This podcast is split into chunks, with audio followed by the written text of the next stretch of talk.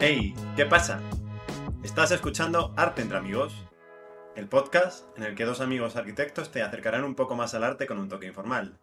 Para las personas que aman el arte y para las que aún no saben que lo hacen. ¿Te atreves?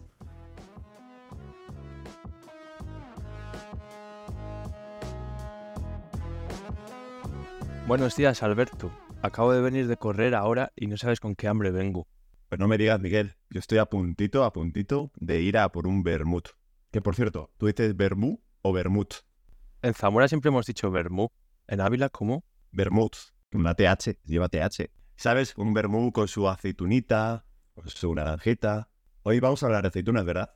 Es un buen aperitivo. Una aceituna esférica, ¿eh? ¿A ti cómo te gustan verdes o negras? Verdes, verdes. Pues sí, hoy vamos a hablar de Ferran Adrià, del gran chef español, considerado durante muchos años el mejor del mundo y como tú has dicho es conocido también por sus esferificaciones.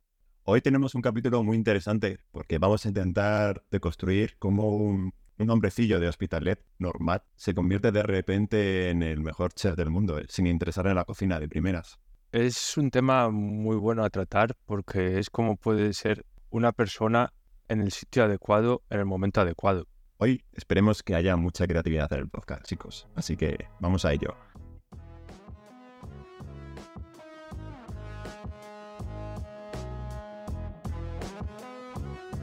Yo creo que un punto muy interesante para empezar el capítulo de hoy puede ser eh, hablar sobre si la gastronomía es arte o no. Yo no sé si te parece a ti arte un medio, una producción artística, o qué opinas al respecto. Es un buen punto para empezar. A mí personalmente, primero de todo, como decía Ferran Adrià, comemos todos los días.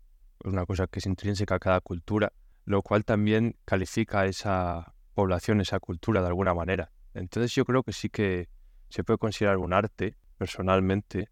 Es una forma de expresión, es una forma de interrelación. Así que yo diría que sí. Yo aquí tengo un poco sentimientos encontrados. Porque por un lado, como dices tú, es una forma de tradición, ¿no? Que va pasando de generación en generación. Luego, por otro lado, últimamente lo que se está haciendo es como una cocina de autor, ¿no? Se llama. O sea, que si hay un autor, hay una obra. Así que entiendo que sí. Es curioso, pero sí. Además, en el hecho de comer intervienen todos los sentidos, ¿no? Interviene la vista por la presentación del plato, ¿no? El aroma, lógicamente, que se percibe por el olfato y, lógicamente, el gusto, ¿no? Que yo creo que debe ser lo más importante en un plato. Y decía una cosa Ferran Adrià muy interesante que decía que es como el acto humano donde intervienen más sentidos junto con el sexo. O sea que el Ferran Adrià no perdía el tiempo. Aunque estoy pensando a nivel gastronómico, ¿el oído tú crees que puede funcionar? ¿Puede participar en algún caso? Pues mira, ahora mismo me viene a la mente eh, un plato del celler de Can Roca, que es como un bote de yogur de oveja. Y lo que tiene de curioso que es que la vajilla tienes unas incisiones que cuando tú remueves con la cuchara para comer, suena como un cencerro de oveja. O sea que de cierta forma también te transmite al origen del plato. Así que sí. Es interesante, no, no sabía de ello. Pues realmente, como tú dices, al intervenir tantos sentidos, podríamos retrotraernos a un museo de alguna manera, ¿no? Cuando se realiza una exposición en la que existe una escultura, ¿no? Que tiene sus diferentes dimensiones, tres dimensiones, o que también participa el acto de la vista, o incluso también el sonido. Cuando se junta todo, es una exposición, de alguna manera, ¿no? Un intercambio de información, que al final es un intercambio de saber. También opino que el arte al final tiene que ser cualquier cosa que te haga replantearte tu pensamiento. Y en eso Ferran Adrià, lo vamos a ver ahora más adelante, era un crack, porque se preguntaba el porqué de las cosas y lo transmitía en los platos y te hacía pensar, sorprenderte y reflexionar. Eso es muy curioso y yo creo que al final debe ser lo que el arte tiene que transmitir. Es una ciencia y como tal Ferran Adrià hacía uso de ella y también utilizaba el diseño, como escucharemos más adelante, y todo ello es intrínseco al arte. Lo que tenemos que decir, van por delante, es que Ferran Adrià no se consideraba un artista a él mismo. En todas las conferencias que él, de, que ha dado, él nunca se consideró un artista. Decía que compartía cientos aristas con el mundo del arte, pero que él lo que era un cocinero. Esto igual daría pie a otro podcast más adelante, esta pregunta que sería ¿cuál es la diferencia entre un artista y un creador? Porque él era creador al 100%, que se distanciase del concepto de artista. Sí, señor. Pues yo creo que ha quedado una bonita reflexión, ¿no? Así por la mañana. Vamos a empezar ahora con la vida del señor de Ferran Adrià. Pues bueno, lo primero que tenemos que decir es que Ferran nace en el Hospitalet de Llobregat, que cuando él nace en 1962 era un casi pueblo de Barcelona, era casi un entorno rural, y era un hijo de unos padres normales en un barrio normal. Comentaba en un podcast que escuchamos que sus abuelos tenían cerdos en la casa, lo cual es una típica casa de pueblo. Así fue como se criaron y cómo era su infancia, que se basaba mucho, pues como la de cualquier niño español de la época, digamos. Pues le gustaba estar en la calle, le gustaba jugar a fútbol, era su ilusión ser Cruyff. Es curioso, ¿no? Porque el año en el que Barça ficha a Cruyff, él va con su padre a ver el debut contra el Granada y obviamente, ¿no? Ve a ese crack y dice, yo quiero ser, yo quiero ser como él. Claro, no sé si era por el hecho de jugar a fútbol o por el hecho de ser un crack, lo cual consiguió, eso hay que decirlo. Y él después se reía diciendo, luego terminé convirtiéndome en amigo de Chris. Y yo, vaya fiera. ¿eh? Sí, pero a ver, lo que queremos destacar aquí es que era un niño que no tenía ninguna ambición de ser cocinero, que la cocina ni había pensado en ella. Y lo que realmente quería es ser futbolista. Y a los 16 años él le pregunta a su entrenador, oye, ¿me ves que me puedo dedicar a esto? Que es una pregunta muy valiente, ¿no? Para un niño. Sí, a mí me parece digno de alabar que una persona o un adolescente sea capaz de ponerse en el punto de mira de tal manera para poder crecer, para poder tomar decisiones también. El entrenador le dijo que no, que bueno, que pues podía llegar segunda vez, tercera, algo sin más de lo que no podía ganarse la vida. Y entonces pues decidió prender otro camino, el cual sería más por los fogones, porque quería irse de vacaciones a Ibiza, a la party.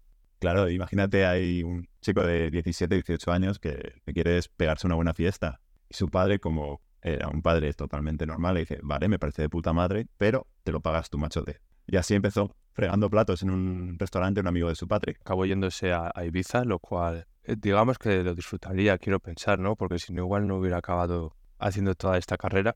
Y siguió trabajando eh, un par de años en, en diferentes restaurantes, como Pinche también, y formándose hasta que fue a la Mili, cosa que en aquella época todavía existía. Y en la Mili yo creo que es un punto importante en su biografía, porque por azar le toca ser el jefe de cocina de la Mili y preparar comida para todo el regimiento, lo cual ya le pone un poco la mentalidad de ser pues una persona organizada y metódica para relacionar todo sirvió también para ya familiarizarse con la cocina y cuando hizo una pausa de un mes en la Mili, hizo una estadía de un mes en el Bulli. El primer contacto con el Bulli. El Bulli, tenemos que decir, era un restaurante que ya existía, que era ya bastante, bastante importante a nivel internacional. Sí, tenía ya dos estrellas Michelin en la época, en España, que era lo máximo que existía en el país. Y bueno, el Bulli, antes de nada, para ubicarlo un poco, es un restaurante, era ahora ya no es un restaurante, pero en el momento era un restaurante que se encontraba en Girona, en Cala Montjoy, y con unas vistas espectaculares, una promenade, todo estaba muy bien relacionado. Estaba ahí en la costa del Cap de Creus, con un paisaje espectacular. Bueno, y en ese primer contacto que tuvo Ferran tras su pausa de sus obligaciones castrenses, quedaron tan contentos con él que Julie Soler, que por aquel entonces estaba en la cocina, le dice, bueno, cuando termines la mili, te vuelves. Y así empezó todo, ¿no? Podemos decir. Con 25 años. De una forma un tanto improvisada, digamos, porque en realidad, si te das cuenta, todo fue surgiendo de una manera orgánica. Totalmente, no tenía ningún mapa, ¿no? En plan de, pues, voy a trabajar aquí para convertirme en mejor chef. No, todo fue surgiendo. Cuando ya acabó la mili y volvió, continuó trabajando en el Buchi. Para ello empezó a formarse también se aprendió el libro de El Práctico con 6.500 recetas de la gastronomía española. Y Julie, su gran socio y amigo, le recomendó que se formase también en la Nouvelle Cuisine, la cocina francesa. Tenemos que decir que en aquel entonces la cocina francesa era lo más top a nivel mundial. Y la Nouvelle Cuisine era como una repensada a la cocina tradicional donde se servían raciones más minimalistas, con un cuidado estético y una preocupación ya más, más artística. Y ahí, en esas clases a las que va a Francia, descubre a Jacques Maximin, que va a ser súper importante en su vida, porque hay una frase que se le graba a fuego en el cerebro, es creatividad es no copiar. Y entonces ese libro que habría aprendido le tiró a tomar por culo y dijo, ala, a crear. Es una gran reflexión si te das cuenta. Creatividad es no copiar. Pero sin embargo, obviamente no es no influenciarse, que es lo que él quería diferenciar también. Y que también, bueno, alguna vez se puede copiar, no pasa nada, pero que no ocultarlo, sino decir, bueno, pues esto se basa en tal cosa y no hay ningún problema en decirlo tampoco, ¿no? pero no el intentar camuflarlo de alguna manera. Y así es como empezó a crear.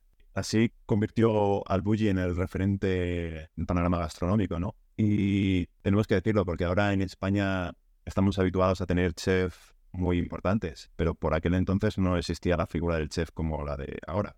Fue Adrià el que hizo este cambio de paradigma, el que convirtió la gastronomía española en referente mundial. La gastronomía francesa era la más top del mundo, en el que existían en torno a 15 o 23 estrellas Michelin, y por ejemplo en España no existía ninguno, en Bélgica uno también, y con Ferran es cuando se produjo ese cambio de paradigma.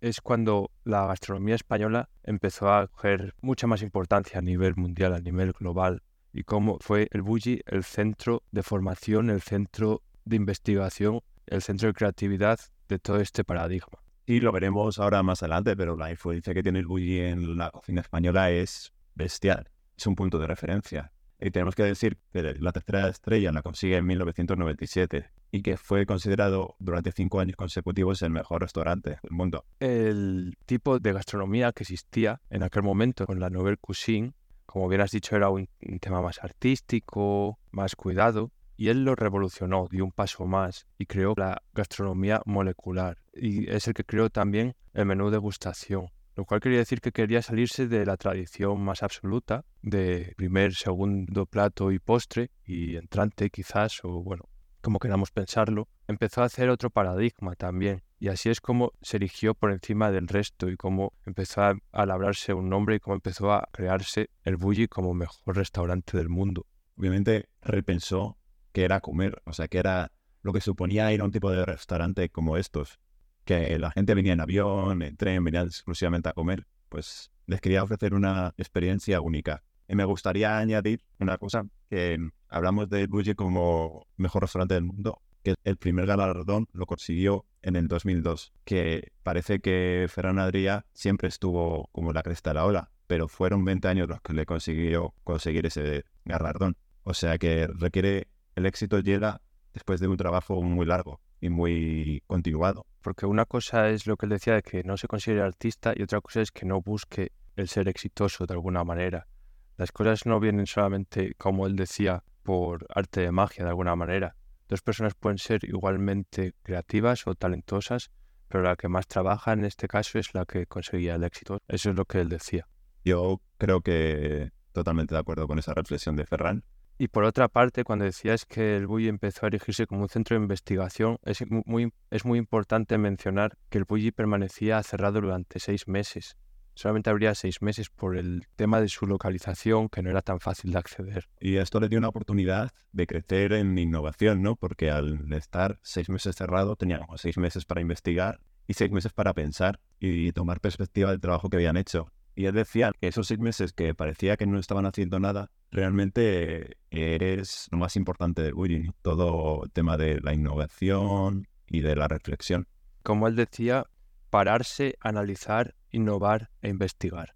Y fruto de esta experimentación, eh, no fue solo a nivel estético y de sabores, ¿no? sino que fue una experimentación científica a través de la cocina molecular, investigando las técnicas que nadie había hecho. Ferran fue muy hábil y supo rodearse de un grupo de gente especialistas de muchos ámbitos, no solamente del ámbito culinario gastronómico, sino también, por ejemplo, químicos, arquitectos, diseñadores, etcétera, de tal manera que pudieran beber todos de diferentes fuentes, de diferentes inspiraciones pero no era, como dice, creatividad por creatividad, sino que tenía como un objetivo que era sorprender al cliente. Intentaba crear nuevas texturas, nuevos sabores y obviamente hay un montón de técnicas y de inventos culinarios de Ferran Adrià que hoy en día son copiados y, sin él quizá nunca habrían existido o hubiéramos tardado mucho más tiempo en existir, ¿no? Como ese tema de las especificaciones, las construcciones, espumas, gelatinas calientes,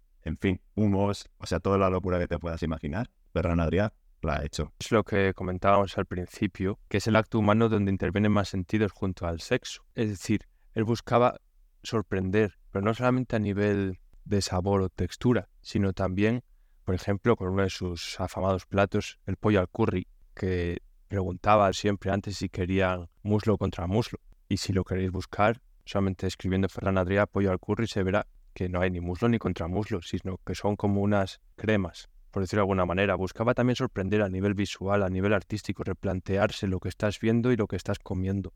Sorprendía, desde luego sorprendía y los clientes que iban siempre mm, se quedaban alucinando si estallaba la cabeza, ¿no? y nunca la relación que tenían con la gastronomía volvía a ser la misma. Y tenemos que decir que parte de esta experimentación eh, se financiaba con el 20% de la facturación que tenía el Bulli que la reinvertía. O sea que eso hasta entonces ninguna empresa lo hacía. Y es bastante curioso, ¿no? O sea, porque entendemos que tú tienes un negocio que te está funcionando, ¿no? Y te va de puta madre. Pero aún así, en vez de quedarte haciendo lo mismo, prefieres reinvertir ese dinero en innovar y en investigar cosas nuevas. Sí, porque Ferran Adrià, por ejemplo, cambiaba el menú cada año tres veces y compartía todas sus recetas. Y eso lo hacía para no parar de innovar, para no parar de crecer y para no parar de crear.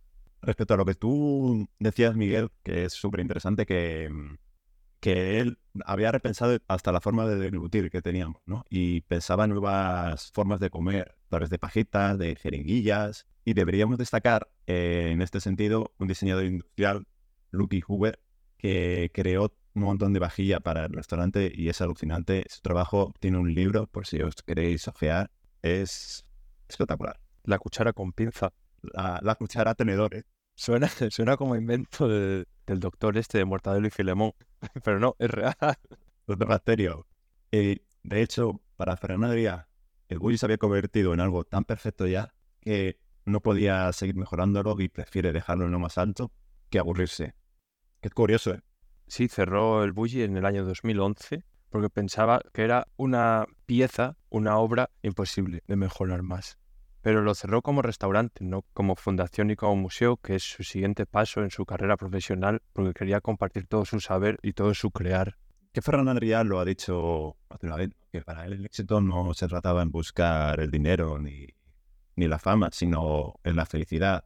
Que la felicidad para él era en disfrutar de lo que hacía, ¿no? de cada día y de hacer lo que él amaba y el éxito te llegaría si, si sigues ese camino. Ahora lo veremos, eh, parte de su proceso creativo es importante que para él no existe la genialidad, no existe esa idea feliz, sino que es necesario crecer a través de un proceso ¿no? de, que tienes que seguir muy estricto.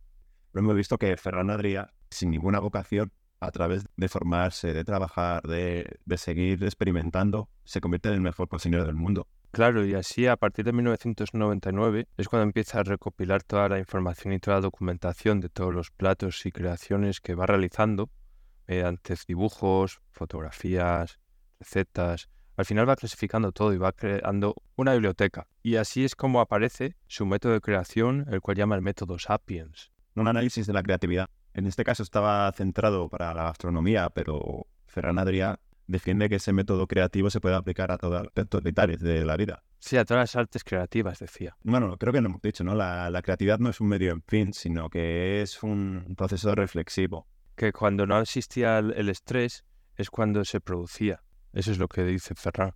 Este proceso se puede deconstruir, por utilizar un término ferraniano, que en la base de que tienes que partir de un conocimiento sólido de una profesión. Y bueno, volviendo otra vez a cómo iba creando Ferran, hay que decir que fueron 1846 platos diferentes o creaciones y un punto importante de todo este proceso creativo era que cada año gran parte de los chefs cambiaban, que cambiaban las nacionalidades de todos estos trabajadores porque con cada nacionalidad se creaban diferentes problemáticas y traían diferentes soluciones a su vez por el tema de la tradición también, por el tema de su propia cultura y de sus propios estudios, de tal manera que se creaban diferentes retos. Sí, al final cada persona tiene una perspectiva diferente y eso es lo que buscaba Adrián como sabia nueva para que el Buji siguiese creciendo y para Fran Adria y el Buji es súper importante conocer eh, la cultura gastronómica japonesa, que de repente fue una explosión creativa para ellos. Fueron diferentes etapas en el Buji. La de la época mediterránea fue cuando se empezó a dar a conocer, pero el siguiente paso, el paso diferencial, fue la época japonesa. Podemos decir que en el Bulli había como tres patas, ¿no? Tres pilares fundamentales que esos siempre estaban permanentes. Fran Adrià, su hermano, Albert y Oriol Castro. Y lo que es curioso de aquí, por ejemplo, que lo ha dicho muchas veces Adrià, es que ellos no trabajaban a la hora de crear de forma conjunta, sino que cada uno trabajaba independientemente y luego confrontaban las ideas. Buscaba el trabajo en equipo, pero no el brainstorming, lo cual no compartía. Y bueno, lo que buscaban era romper las reglas. Como hemos mencionado antes, el tema de cambiar el menú de degustación cada año, varias veces, era una cosa que no se había hecho antes, porque en la Nouvelle Cuisine era una gastronomía de vanguardias, una cocina de vanguardias en la cual se innovaba mucho, pero eso no quería decir que se haga lo que se hace hoy en día, de andar cambiando el menú cada año. Eso es una cosa nueva que introdujo Ferran, eso es una cosa que antes no existía. Sí, totalmente. Tenían un método que era crearse problemas para buscar soluciones nuevas, mezclando cosas que aparentemente eran antagónicas e intentar solucionarlos, ¿no? En plan de, bueno, vamos a mezclar fue una gelatina que sea caliente que nadie lo ha hecho con una textura X y humo, por ejemplo, ¿sabes? O replantearse todo desde una perspectiva nueva. Los helados salados. Por ejemplo, sí, la mezcla del dulce y el salado, sí, sí. El mar y montaña. El mar y montaña, correcto. La tortilla chip. La tortilla chip, que por cierto yo no os recomiendo si no la habéis hecho y un día tenéis prisa, está bastante conseguida. ¿eh? Dejaremos la receta en el enlace del podcast. A ver, lo que decía Ferran Adrià, y con toda la razón del mundo, es que la creatividad era buscarse la vida, solucionar los problemas. Por ejemplo, no entendía como algún gesto vacuo o algo hecho por un genio, sino como una solución para un problema. De ahí que fuera tan fructífero el que se fueran renovando las plantillas cada año para crear diferentes problemáticas, diferentes situaciones que trajesen nuevas soluciones. Y bueno, como bien estábamos hablando, Ferran supuso un antes y un después y fue una influencia para todo el mundo. Por los fogones del Bulli y por Ferran Adrià han pasado los que hoy en día se consideran los mejores chefs del mundo, como pueden ser Joan Roca, René Redzepi, Máximo Rotura o Antonia Duriz, y también otros muy famosos a nivel televisivo, como puede ser, por ejemplo, José Andrés, y compartían un montón de, de recetas, un montón de sabiduría, como bien hemos dicho con, por ejemplo, la tortilla chip o muchas otras no lo pensaríamos, pero son creaciones de Ferran Adrià. Es que parece, así dicho, como lo ha dicho, nombres parecen aleatorios, pero son los actualmente cuatro mejores cocineros del chef del mundo. O sea que imagínate la influencia que ha tenido Ferran en la cocina mundial. Increíble. Y es que lo que hacían todos los años, compartía su recetario, lo que les obligaba a, tener que innovar, ¿sabes? Para que no les pisara los pies la competencia. Que eso es un método muy generoso también de entenderlo, ¿no? Yo diría que sin Ferran Adrià, el león come gamba no existiría. Ojo, eh, no, eso es cocina nouvelle. El surrealismo en la cocina, eh, madre mía. Masterchef no existiría sin Ferran Adrià.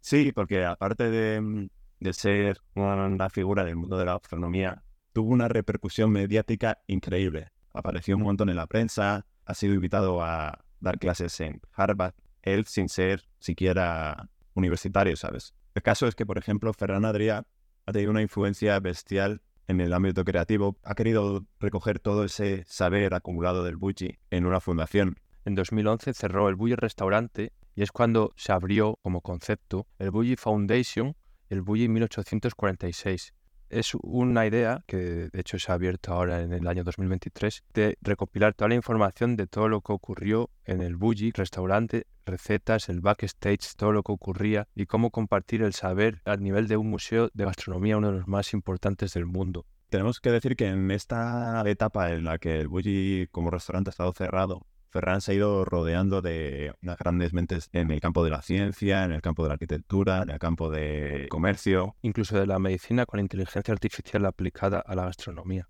Porque lo que Ferran Adrià intenta transmitir es que hay muchos expertos en muchos campos, ¿no? Pero no hay como una visión global de la creatividad.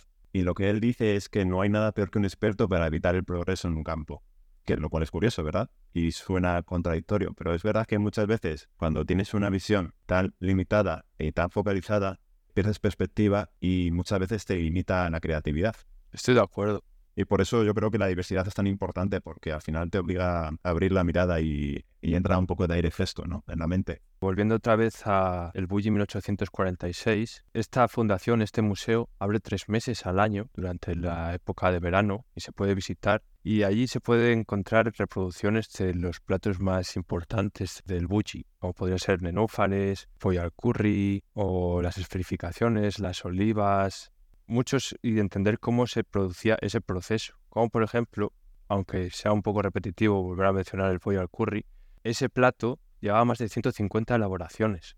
150 elaboraciones para un plato son muchísimas. Es que en cierta forma es este museo, ¿no? Lo que es es como una revisión del trabajo, ¿no? De una auditoría creativa para entender y de construir pues todos los procesos, ¿no? Todos los pasos que se siguieron hasta llegar a esa solución a través muchas veces de la prueba y el error. Y lo que defiende Perran Adrià que es muy interesante, es que muchas veces la gente creativa no analiza su propio trabajo, porque vería que termina copiando o copiándose a sí mismo y lo que él defiende es que muchas veces la gente intenta ser siempre disruptiva, pero no se puede. Tienes que tener una base de, análisis y de datos para no repetirte. Claro, y tampoco es un problema el copiar a veces siempre y cuando lo admitas, que no todo es ser innovación en cada momento, que hay momentos en los que se crea más y momentos en los que se crea menos. Y de hecho eso es una actitud vital, el preguntarse el porqué de las cosas, el replantearse todo, que es lo que él hacía. Yo creo que el éxito de Fran Adrià yo creo que con esto podemos concluir el capítulo, que lo del Bermud me está esperando es verdad, es preguntarse por qué, o el cómo, el para qué. Porque al final lo bueno que tuvo Ferran es que al venir de un mundo que le daba exactamente igual, porque él la cocina pues se la sudaba básicamente, puedes tener una visión más fresca ¿no? y más creativa a la hora de decir, y el gazpacho, ¿por qué no es una salsa? ¿Sabes? O el vino, ¿por qué no se come? Eso lo decía. Claro, parecen chorradas, pero al final es donde existe la creatividad, ¿no? En preguntarse y replantearse todo y no intentar conformarse con una visión que nos viene ya dada. Claro, ese intersticio ese entre lo que se asume y lo que podría ser donde se produce esa fricción, crear las nuevas ideas. Me ha parecido muy interesante este capítulo, sobre todo por el tema de que no necesitas tener una vocación o necesitas ser un, genio preadolescente y que deje impresionado a todo el mundo, sino que a través del trabajo y de una metodología puedes alcanzar el éxito en lo que te propongas. Y aquí me surge la siguiente duda, ¿no? Que yo creo que nos podéis dejar en los comentarios. ¿Creativo se nace o se hace? ¿Tú qué opinas, Miguel? Gran pregunta. Yo creo que por una parte se puede tener algo de lacuna, ¿no? Nacer con algún tipo de cualidad especial, capacidad, pero mucho reside en la formación que has tenido desde pequeño, en cómo te vas formando, en lo que te vas inspirando. Es otra vez lo mismo. La creatividad es no copiar, pero eso no quiere decir no influenciarse. Lo que vas viendo es lo que va marcando tu personalidad, tus características y cómo te comportas, de tal manera que desde mi punto de vista, creativo se hace. Creativo se hace porque es con lo que te vas influenciando, es con lo que te va despertando interés, de tal manera que obviamente puedes tener genialidades, pero si no las trabajas o si no las fomentas, no van a llegar a ningún lado, pienso yo. ¿Y tú, Alberto, qué opinas? A mí me parece una pregunta súper interesante, la verdad, y que el propio Ferran hace en plan de Messi es creativo. Yo creo que se puede tener una cierta vibración ¿no? con el tema de la creatividad que resuene contigo en el sentido de que puedes tener unas aptitudes naturales eh, hacia cualquier forma de creación. Más que forma de creación, es una actitud ¿no? que puedes tener respecto a cualquier obra o a cualquier proceso creativo. Pero es verdad que es necesario tener una formación, una metodología. Y yo recuerdo, por ejemplo, ahora mismo, Goya empezó copiando los cuadros de Velázquez y lo que hacía era copiar, literalmente copiar y reproducir. luego se convierte en un genio, pero lo era ya desde el principio. Lo que quiero decir es que necesitas tener una base sólida y un conocimiento profundo para poder ir innovando. O sea que yo creo que también el creativo se hace. Así que ya está. Y con esta reflexión tan buena nos despedimos. A por el vermú. Vale, chicos.